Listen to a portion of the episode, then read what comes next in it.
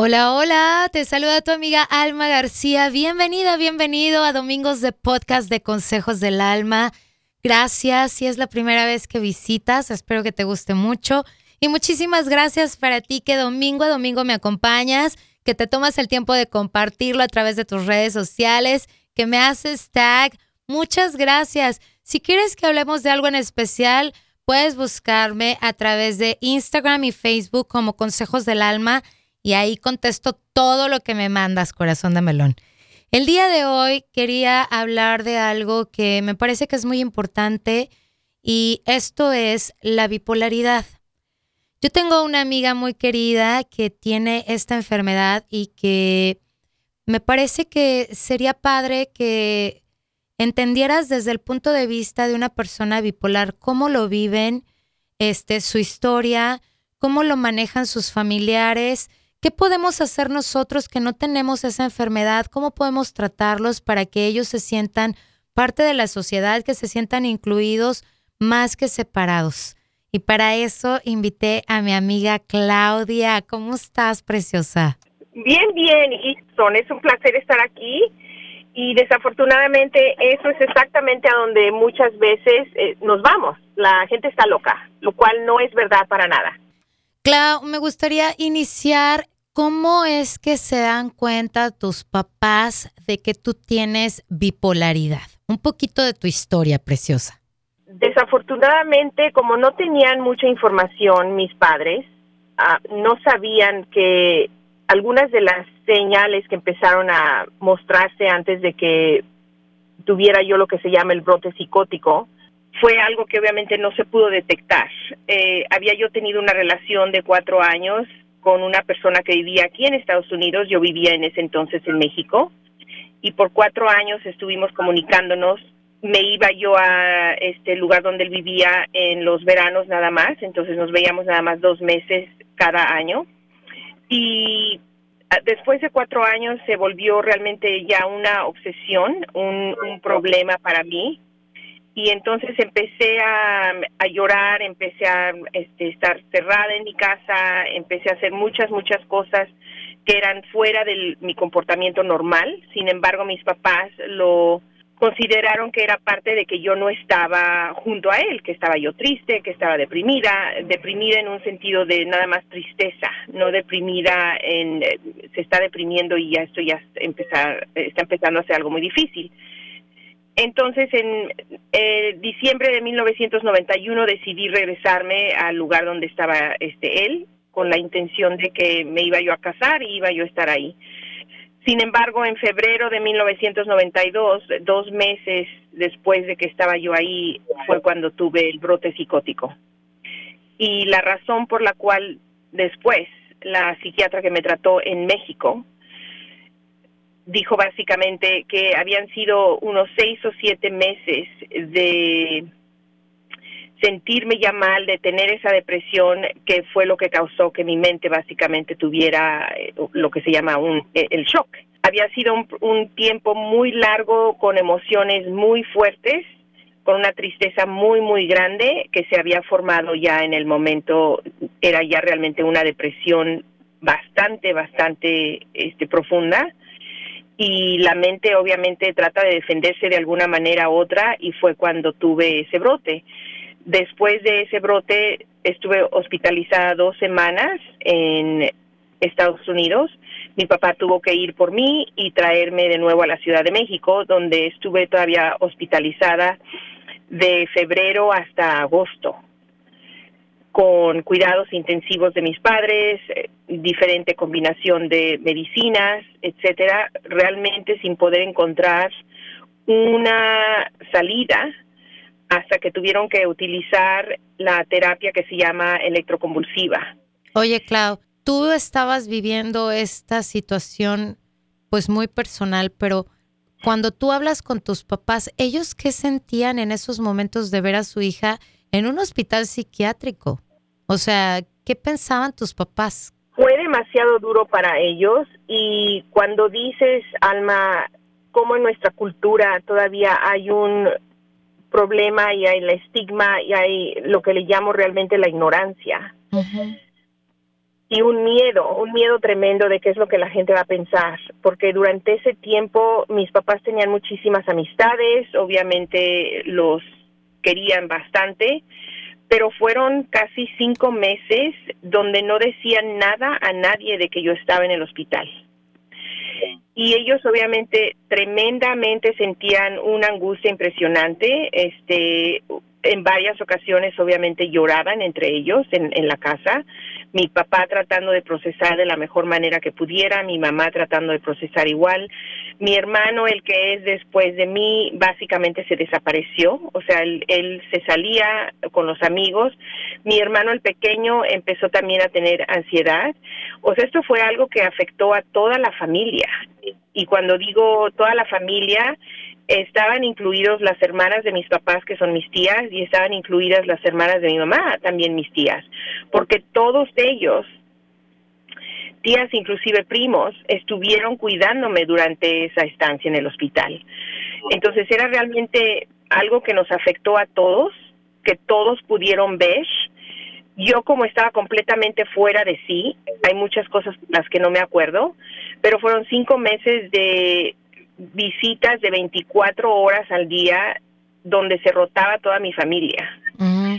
Y ya, o sea, o sea, mira, esa es una historia que me estás contando bien en cortito porque yo conozco tu historia y es bastante impresionante todos los los procesos que viviste, cómo los viviste, cómo se dieron cuenta de que tenías algo que no estaba funcionando bien en tu cerebro, ese proceso de ok, ya sabemos qué tiene Claudia.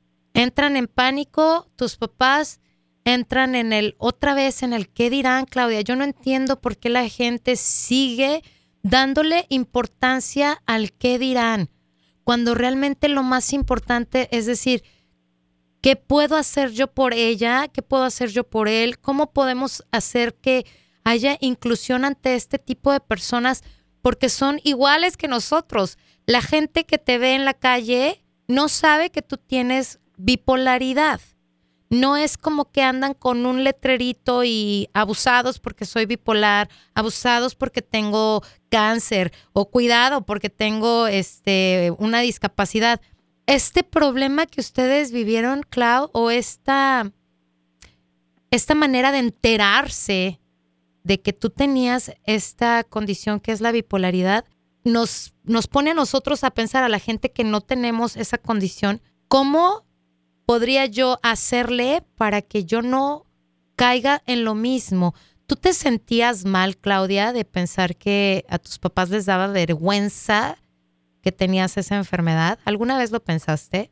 Realmente no, porque como te digo, yo estaba completamente en un estado este fuera de lo o sea fuera de mí completamente eh, me, regresé a actuar como si fuera una niña de 10 años este caprichos este alucinaciones eh, cuando te digo que estaba fuera de sí te digo que estaba completamente fuera de lo que soy ahorita y de lo que era antes de que me diera ese brote psicótico sin embargo lo que sí sé después de platicar con mis papás es de que fue un tiempo de muchísima soledad, un tiempo donde se sentían completamente aislados de los demás. Y el miedo de compartir con la gente no era tanto el miedo hacia ¿cómo te diré? No no era el que no quisieran decir, sino era el cómo nos van a ver ahora. Párame si crees que estoy equivocada, pero yo como mamá siento que es el no quiero que le hagan daño a mi hija, no quiero que la traten diferente, no quiero que le vayan a hacer el feo porque tiene esta condición. Exacto. Es exactamente en esa en eso es a donde estaban mis papás y no nada más eso, era este el qué oportunidades ya no va a tener si es que empieza a decir que esto es lo que tiene, este, cómo la van a tratar. Sí, el futuro de la hija, ¿no? Y cómo nos van a, sí, y cómo nos van a tratar a nosotros realmente como familia. Entonces, lo que lo que te puedo decir es que en el momento en que finalmente mi mamá ya pudo decir, porque una de sus amigas le dijo, oye, este, es que no has estado en las reuniones y te vemos muy preocupada. La última vez que te vi te veías, este, demacrada, se te veía la cara, este, muy, pues sí, completamente llena de estrés. este, ¿qué pasa? ¿Qué, qué está sucediendo?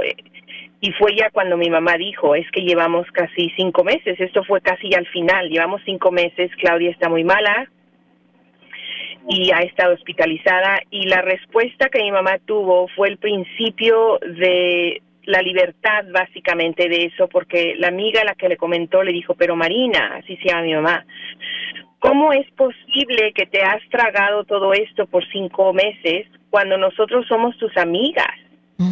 Y has estado lidiando con esto sola. Esto es un golpe muy, muy este, fuerte para ti y para que lo estés lidiando sola. Claro.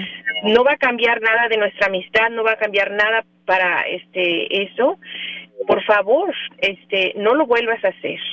Y fue a raíz de eso que entonces las vecinas y todas sus amigas empezaron a traer comida a la casa, empezaron a traer, a, empezar a realmente el apoyo, pues. Este, el apoyo y darnos un abrazo muy grande en lo que se refiere de, de estar ahí. Claro. Entonces, el, el miedo creo que este de decir viene de lo que nosotros conocemos porque hay mucha gente que obviamente como tú comentaste va a decir está loca ya no te juntes con ella ya no le hables o sepárate de eso y yo entiendo de dónde viene todo eso eh, las este las películas y todos los este, las cosas que están por lo general visibles es las historias que platican. Gente que mata a otra gente, inmediatamente dicen estaba enfermo mental.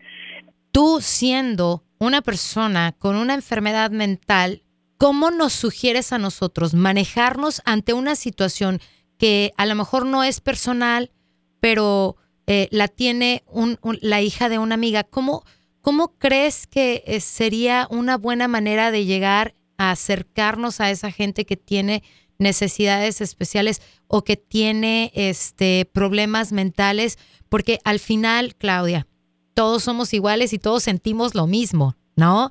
Y tú sientes lo mismo, este, si alguien te rechaza que si no tuvieras tu, este, tu condición de bipolaridad, ¿cierto? ¿Qué, Correcto. ¿qué, podemos hacer nosotros, Claudia, como comunidad para poder este, darles el apoyo a las personas que tienen enfermedades mentales, ¿cómo, cómo hacerle entender a la gente que las enfermedades mentales son como cualquier otra, como cualquier otro diagnóstico?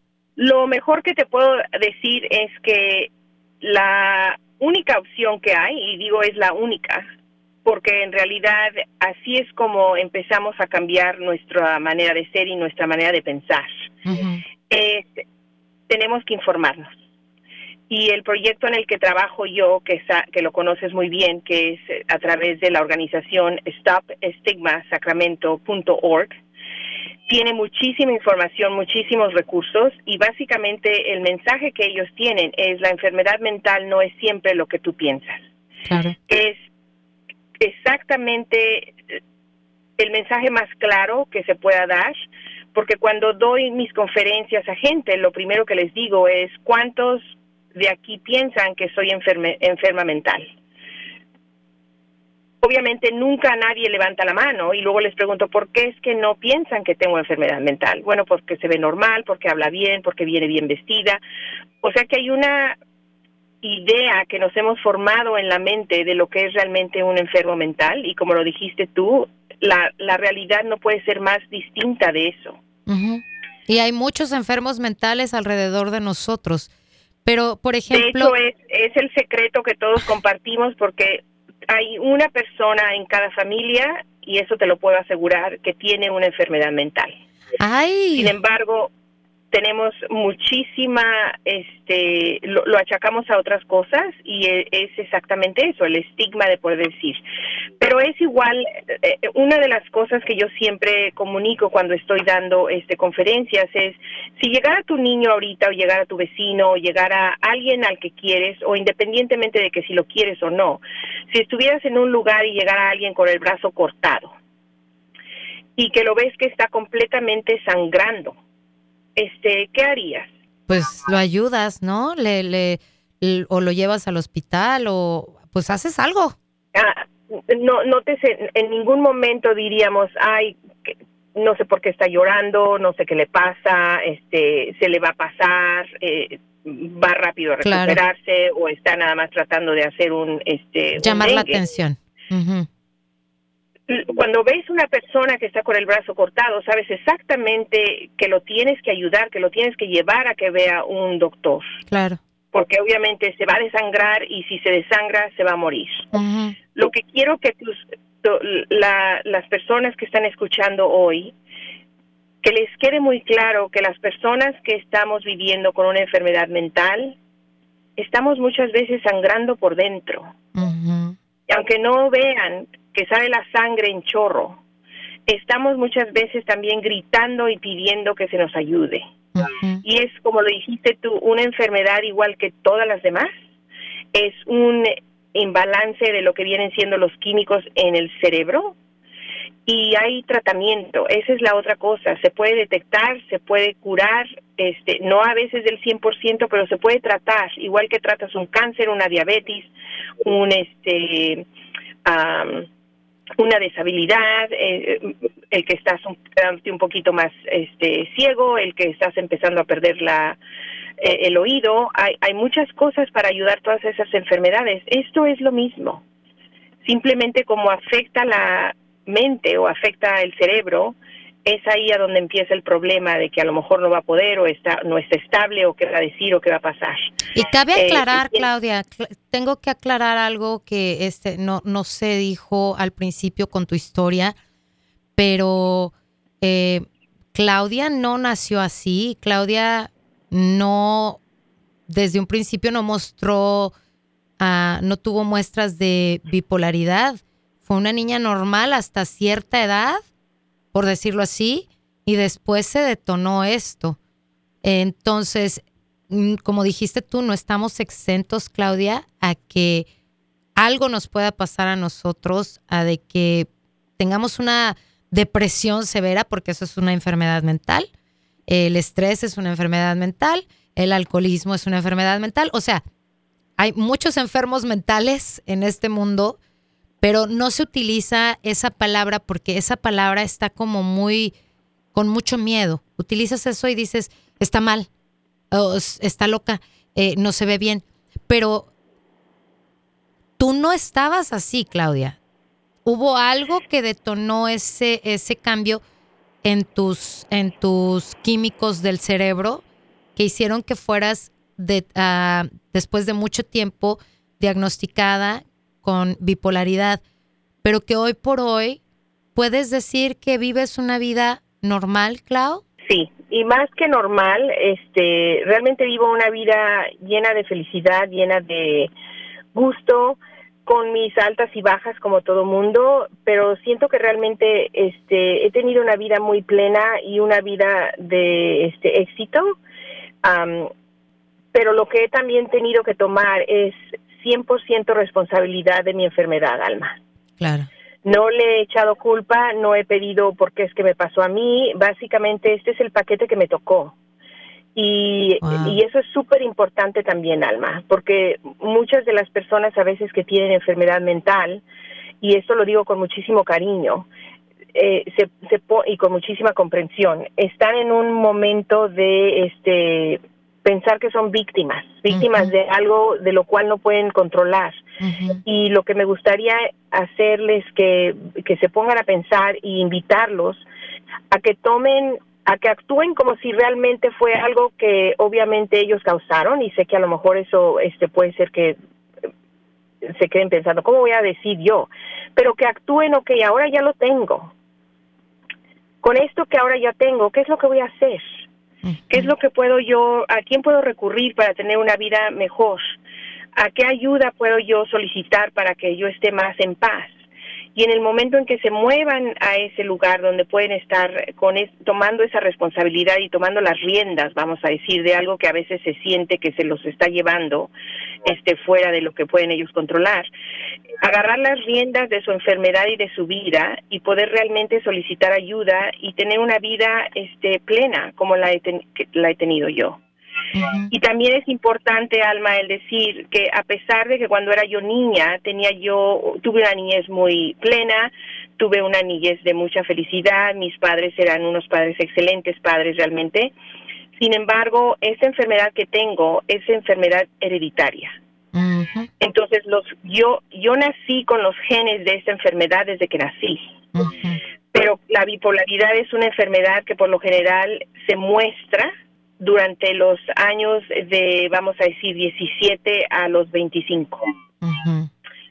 Pueden ser personas que a lo mejor no tienen ninguna situación y no se manifiesta, pero es algo con lo que yo nací, es algo que estaba ya en mis genes basado a la historia que tengo yo como familia, porque en el momento en que fui yo diagnosticada, la doctora que me trató en México fue la que preguntó a mis papás, platíquenme de toda su historia, platíquenme de sus papás, platíquenme de sus hermanos, de sus tíos, de todo. Y fue cuando mi papá pudo decir, yo me acuerdo haber tenido tres tíos, una tía y dos tíos, que actuaban en diferentes maneras. Y cuando él comentó cuáles eran las maneras en las que actuaban, la doctora, con, que tiene muchísimos años de experiencia, dijo, lo más probable es que su tío era esquizofrenio y su, su tía y su otro tío eran bipolares.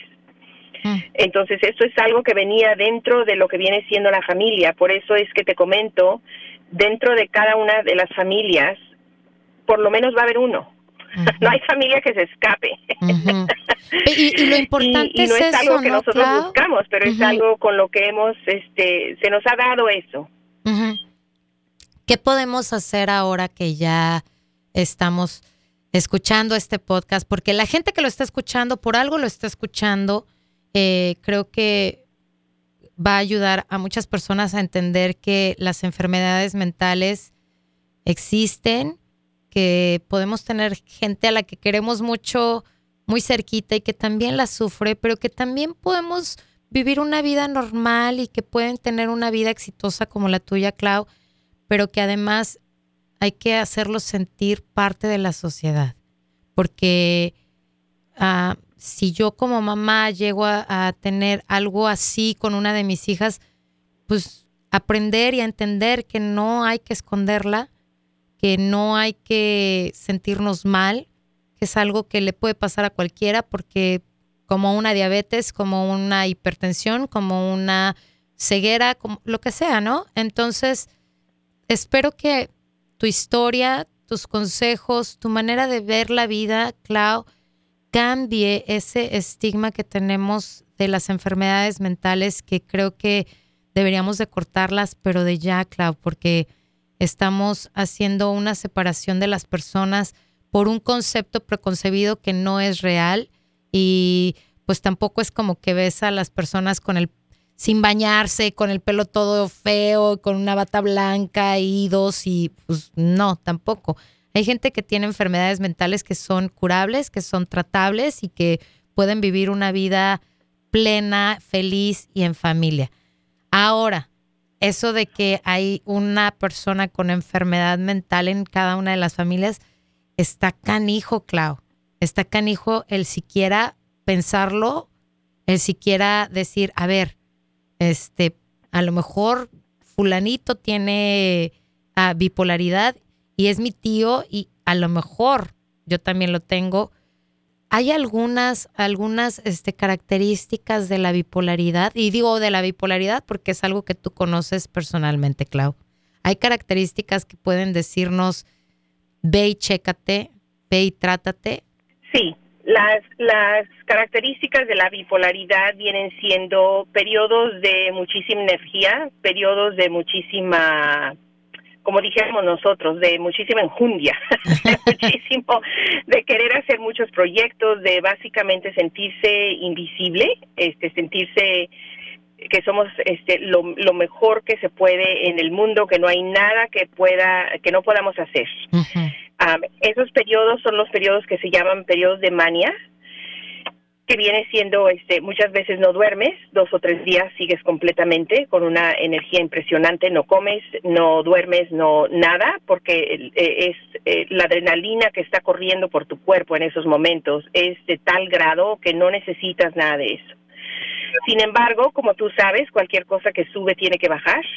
Y en el momento en que empieza eso a, bajarse y esa energía empieza a ser menos, tienes un, un bajón impresionante que entonces se vuelve lo que se llama una depresión y después de que estuviste sin dormir tres días y sin comer y básicamente podías eh, todo el mundo lo podías este, corregir en tus manos y no había proyecto que no pudieras hacer cuando estás en el en, en el otro este polo por eso se llama bipolaridad que viene siendo la depresión es súper súper debilitante inclusive el que te puedas levantar de la cama. Okay y son muchos periodos de llanto, muchos periodos de tristeza, muchos periodos de ansiedad, de dolor. Eh, también algunas otras de las cosas que es importante saber es si tienes muchos pensamientos con los cuales te obsesionas, estar pensando lo mismo, lo mismo muchas muchas veces, este, empezar a tratar de corregir a las personas, ah, ya sea que dejes de comer o comes demasiado, empiezas a hablar muy rápido o de plano no hablas todas esas son señales de que algo no está funcionando y cualquier síntoma, cualquier señal de que están empezando a vivir una vida fuera de lo que por lo normal es su manera general de comportarse y digo general en vez de normal, porque lo que para mí puede ser normal para ti a lo mejor no es. Claro. Entonces es muy importante que digamos cuál es el comportamiento general que, que la la, que nosotros sabemos que es una característica de alma, por ejemplo, y en el momento en que veamos que no empiezas a comportarte de esa manera, que la gente sí esté muy, muy, muy preparada y con los ojos muy abiertos para empezar a ver, eh, como que eso ya se sale del comportamiento general que siempre hemos observado en alma. Eh, y empezar a preguntar, preguntar, ¿te sientes bien? ¿Estás bien? Aquí estoy para apoyarte y educarnos, Alma. Eso no lo puedo repetir realmente menos de lo que lo he dicho, es el informarnos, el leer, el empezar a entender, el tratar de solicitar más información de donde podamos para que empezamos a conocer todos los síntomas que se pueden dar, todas las posibilidades que puede haber, porque en este momento en el que estamos viviendo, Alma, donde la información está en todos lados, si no está en computadora, la puedes encontrar a través del teléfono, la puedes encontrar a través de este, periódicos, a través de libros. Siento que estamos viviendo en una época donde ya no existe la excusa de que no sabemos qué es lo que está pasando, porque la información está completamente al alcance de la mayor parte de la gente. Claro, claro. Eh, eh, ya no hay excusa de que, ay, es por ignorancia. Ya no podemos utilizar esa, esa excusa porque realmente no queremos darnos cuenta. Y me parece que creo que hemos tocado casi todos los temas acerca de lo que es una salud mental, lo que es el, un trastorno mental, de cómo lo vive una persona directamente, cómo lo viven sus familiares, cómo deberíamos de tratarlos, cómo deberíamos de estar alertas por si algo de eso estamos viendo en nuestros hijos, en nuestros amigos, en nuestros familiares y hacer algo y no ver esto como algo malo, no verlo como, híjole, pobrecito. No, a ver, pobrecito nada, ¿qué vamos a hacer? Como dijiste, es el ejemplo del, muchacho que llega con la mano cortada. no dices, ay, pobrecito, y te sientas ahí. No, a ver, mijito, ¿qué pasó? Que, a ver, ven, te curo. O vamos, ya esto no lo puedo hacer yo, vamos, te llevo con un médico. Entonces, creo que ah, espero de verdad, Clau, que tu historia, que tus consejos, que tu experiencia con la bipolaridad, este, aporte mucho a la gente que nos escucha, que, cambien de, pensamiento acerca de las enfermedades mentales, que dejemos de verlas como mitos y que dejemos de lado el por ignorancia, porque ahorita ya no tenemos ese pretexto, ya tenemos todo mucho más cerca, ya podemos informarnos, ya podemos darnos cuenta de muchas cosas. Y te doy las gracias, Clau, por haber compartido con nosotros un poquito de tu vida, de corazón, de este, alma. de esa enfermedad y la, la única este, cosa con la que te puedo dejar es que nosotros tememos lo que no entendemos. Eso es algo que siempre ha estado. Tenemos miedo de lo que no entendemos y de lo que no comprendemos. Es momento de empezar a comprender, es momento de empezar a entender, porque al final del, del todo, si te si nos movemos de que tiene bipolaridad o tiene una disabilidad o está ciego o está o es de otra preferencia sexual, si nos movemos de eso y logramos movernos más arriba y ver que realmente todos, todos, todos, todos somos seres humanos. Primero que nada, todos somos seres humanos. Y como seres humanos, todos debemos tratarnos con respeto porque todos lo merecemos, independientemente de las diferencias. Al final, eres humana igual que la otra persona. Y eso es lo que nos debe de unir primero antes de separarnos. Claro, claro. Me encanta cómo has terminado este podcast, preciosa, porque efectivamente así lo creo y creo fervientemente que ah, si nos vemos en ese nivel como seres humanos, todos, sin importar nada de lo que pensamos, sentimos, vivimos, estamos experimentando individualmente eh, y entendemos que cada uno de nosotros, todos queremos el amor, todos queremos ser amados, todos queremos ser incluidos, todos queremos formar parte de una tribu, creo que sería un mundo diferente. Creo que espero, no sé, Clau, que esto ayude a muchas personas y que la gente que tiene enfermedades mentales eh, no se sienta solita, no están solos, hay muchos como ustedes, nada más que muchos no lo dicen, pero además que sepan que merecen ser amados y merecen ser respetados, no importa qué. Gracias por haberme acompañado, Clau. Te mando un beso y sabes que te quiero mucho y que me encanta que compartas conmigo tu historia. Claro que sí, Alma. Y si puedo nada más dar un comentario al final de para buscar información, pueden marcar al 211 para hablar con alguien. Aquí en Estados Unidos. y también ir a la página de Stop Stigma sacramento.org para también encontrar información sobre enfermedad mental y dónde pueden acudir para ayuda. Claro, y aclaro que el teléfono 211 es solamente aquí en los Estados Unidos. Este podcast lo escuchan en todos lados, mi reina, así que este Ah, ok, pero pero la página de stopstigmasacramento.com.org, perdón, sí la pueden visitar y pueden pedir ayuda y desde donde, donde quiera que se encuentren, ahí este, les dan mucha información. Gracias, Clau. De nada, Alma. un placer. Gracias, mi reina. Y pues damos por terminado un domingo más de podcast de Consejos del Alma. Gracias, gracias, gracias por haberme acompañado. Comparte este podcast. Espero que le sirva a muchas personas que están pasando por momentos difíciles con una enfermedad mental pero que sepan que no están solos y que este podcast espero que nos una más, más que separarnos. Yo soy tu amiga Alma García y donde quiera que te encuentres te mando mucho amor, mucha luz y muchos besos. Hasta la próxima.